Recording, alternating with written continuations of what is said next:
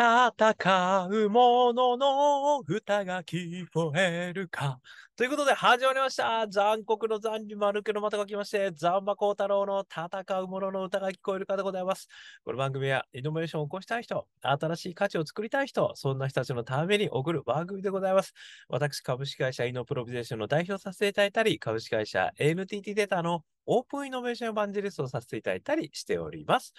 さてさて、本日はですねえ、2023年12月13日といったところでございます。ちょっと今日は外でねえ、やらせていただいてますので、環境が違う中でお話しさせていただきたいと思います。さてさて、今日お話しさせていただくのはですね、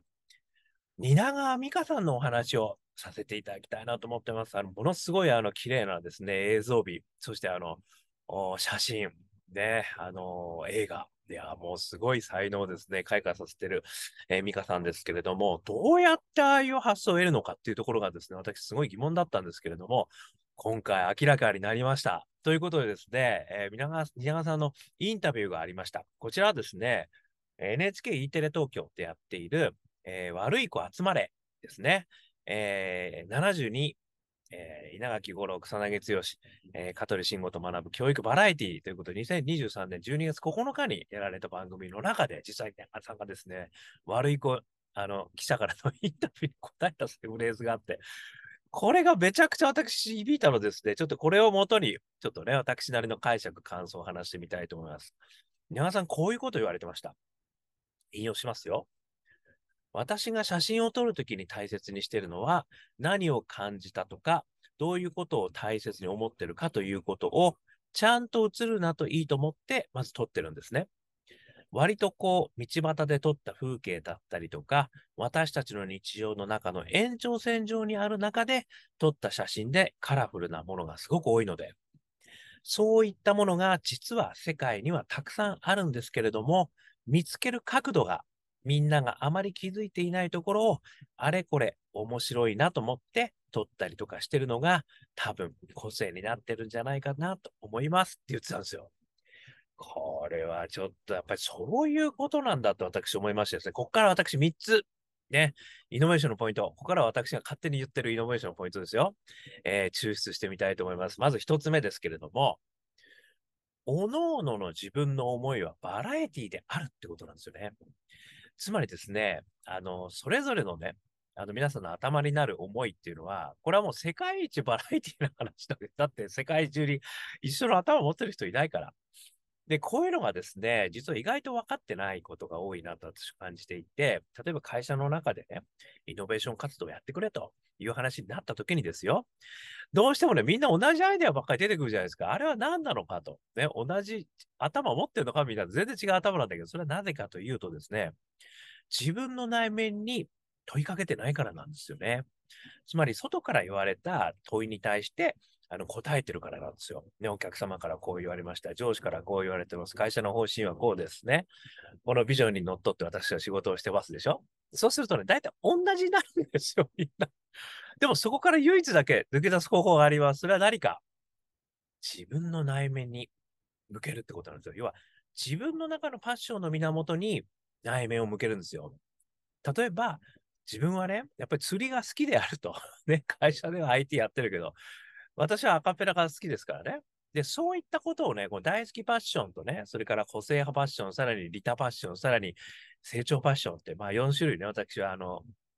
分析してるんですけれども、このうちのどれかをね、自分でこうピックアップして、で、それと、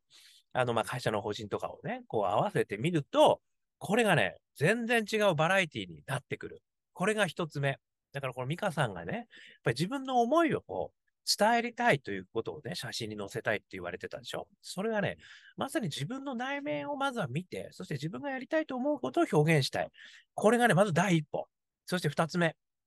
いきますよ。ありふれた日常は誰にでもあるんですよ。ここがね、大きなポイントだと私も思ってまして、あの、日常をね、やっぱりこう、どう切り取るか。で、その、どう、どういう角度で見るかってことがね、実はすごくイノベーションにとっては大きなネタになるんですよね。これなぜかっていうと、日常ってやっぱりみんなあるわけですよ。だから共感できるんですよ、まずは。でもその共感できるものの中に新たな発見がある。で、それを新たな発見するためには、バイアスを壊すなんですよ。で、なんでこんなことになってるんだろうとかね、ねなんでこれちょっと違和感あるなとかいうことをね、皆さんね、素通りしてるんですよ。いつもね、ちょっとは思うんですよ。思うんだけど、それをね、忘れちゃうんですよ、すぐ。で、それに焦点を当てれるかどうかが、実はイノベーターポイントのね、これ二つ目大きなポイントなんですよ。なんでこれこうなってんだろう？おかしいな。ね、昔からなってんだよ。いや、いいじゃない、それで。っていうふうに終わっちゃうとダメなんですよ。でもなぜかそれはね、あの、そうなってるものがある。で、それはある意味タブーだったりするわけで言うことがね。もしくは何か抑圧されたものがあったりするわけですよね。まあ、もしくは、あのいろんなね、あの、様々な、えー、こう当たり前、みんなそんなの当たり前じゃんっていうことに、あの、流されてるってこともあるんですよ。あえて焦点を当ててね。まあ、いろいろね、こういうのはね、たくさんあるんです。でも実はその中に。で、それに違和感があったら、こうメモしておく。ね、なんでこれこうなってるので、それがあるときまた、いろんなところでね、こう、花開いていくってことがあるので、やっぱり日常の違和感をね、捨てない。あの、流さない。これですごく大事なんですよ。みんな気づいてるんですよ。でもね、それを、ちょっとこう、捉えるかどうか。これがね、大きくなってくる。しかも、ありふれた日常なんで、共感がありながらですね、そこの違和感をね、作る。これがイノベーションポイントの二つ目ですね。そして三つ目。で、その1番と2番ね、例えば、自分の思いはバラエティですよね。で、それにありふれた日常を掛け合わさる。これこそがイノベーションになるんですよ。この日常の中にあるイノベーション。これこそがね、実はすごく、あのー、面白い。共感されるようなイノベーションになる。ということをね、この皆川さんのね、あの、話聞かせていただいて、すごい改めて思いました。なので、日常の中でね、あ、こんなことあるんだとかね、日常の中にこう、スポットあって、こんなに美しいんだとか、こんなに、あの、素敵なものなんだとかっていうところに長川さんはこう、自分の思いかける日常の中の観点を変えてやってるわけです。だから共感もするし、驚きもある。で、その驚きのポイントとしては自分の中のバラエティーさ、要は自分の中の声、自分の中でどう思うかってことをですね、こう伝えようとする。これがね、すごい大事なのかなというふうに思いましたというお話でございましたね。ぜひ、皆さんで日常の中に、あのー、ね、こう変化を見かける、もしくは日常の中の違和感、こういうのをね、取り上げてみる。そして自分の中のファッションの源と、源、源と 掛け合わせてみる。これによってね、新しいもの必ず生まれるんで、で、それをね、逐一こうメモっておくんですよね。で、そうするとね、あ、あの時のこれちょっと面白いかもしれないから使っちゃおうみたいなことになるので、この日常ノベーション。日常ノベーションはね、誰にでもあるんです。でも、その人の心の中に問いをかけて、そして日常の中の違和感を大切に。もうこれだけ、その2つを掛け合わせるだけで日常ノベーションはできるよ。そんなお話をさせていただきました。少しでも参考になりましたら幸いです。ということで、で、えー、YouTube、ポッドキャスト、ね、毎日話してますので、よかったら登録してください。そして Twitter、Facebook、こちらの方もね、毎日コメントしてますあ。コメントいただいたら嬉しいです。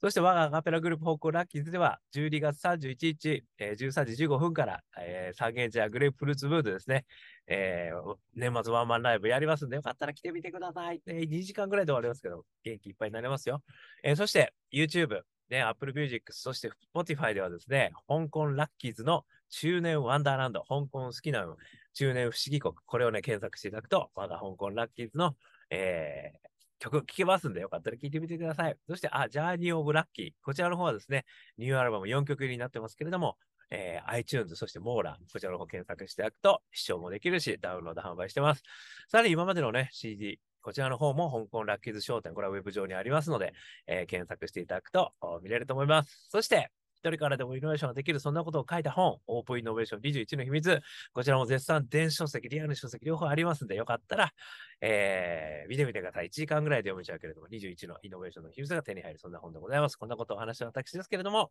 普段はイノベーションのコンサルやってますので、よかったら、えー、お気軽にえ、個人の方でも企業の方でもご相談くださいませ。さらにですね、え、何度でも挑戦できる世界を、スタートアップ性、エマージェンスエコシステム、こちらの方も起業家の応援としてやってます。ですので、応援する大企業の方も募集してます。えー、起業家の方も募集してますんで、えご希望のある方はお答え合わせくださいませ。ということで、今日も聞いていただきましてどうもありがとうございました。それでは皆様頑張りましょう。また明日